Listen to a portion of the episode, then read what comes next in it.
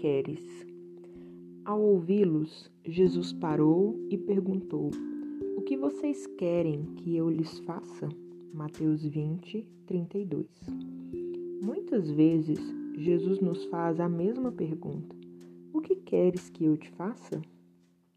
Porém, não somos capazes de lhe responder a verdade, às vezes por medo de nossas próprias vontades, outras por insegurança, outras por não crer que ele realmente fará algo depois de perguntar, e algumas outras vezes até por estarmos tão bagunçados emocionalmente que simplesmente não sabemos de fato o que queremos. Clamamos a Deus com todo o nosso coração e muitas vezes somos incapazes de responder o motivo do nosso clamor. Oramos de forma fervorosa por algumas coisas, mas quando temos a atenção dele voltada para nós, não sabemos o que responder às suas perguntas. Muitos de nós vivemos assim, no silêncio de nossas almas confusas, com medo de responder ou da resposta não ser atendida. É aí que nos frustramos com Deus, conosco e todo o resto. O medo nos para.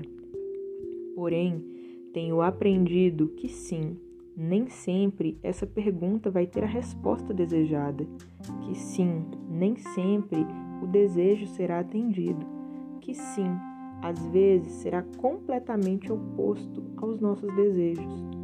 Mas a resposta nos tornará íntimos, nos ajudará a entender nossas reais motivações, nos conduzirá a um caminho melhor porque Deus é um bom pai e, como pai, ele quer conhecer o coração do filho e nos guiar a caminhos corretos, não desejados, mas corretos.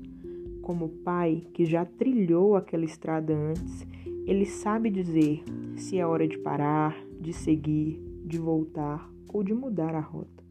Como pai, ele vai saber nos ajudar com a bagunça das nossas almas e alinhá-las realmente com a vontade de Deus. Então, apenas seja sincero diante dessa pergunta. Ele sabe o que fazer com a resposta. Ó oh, Senhor, tu examinas o meu coração e conheces tudo a meu respeito. Antes mesmo de eu falar, Senhor, sabes o que vou dizer. Salmos 139, versículos 1 e 4.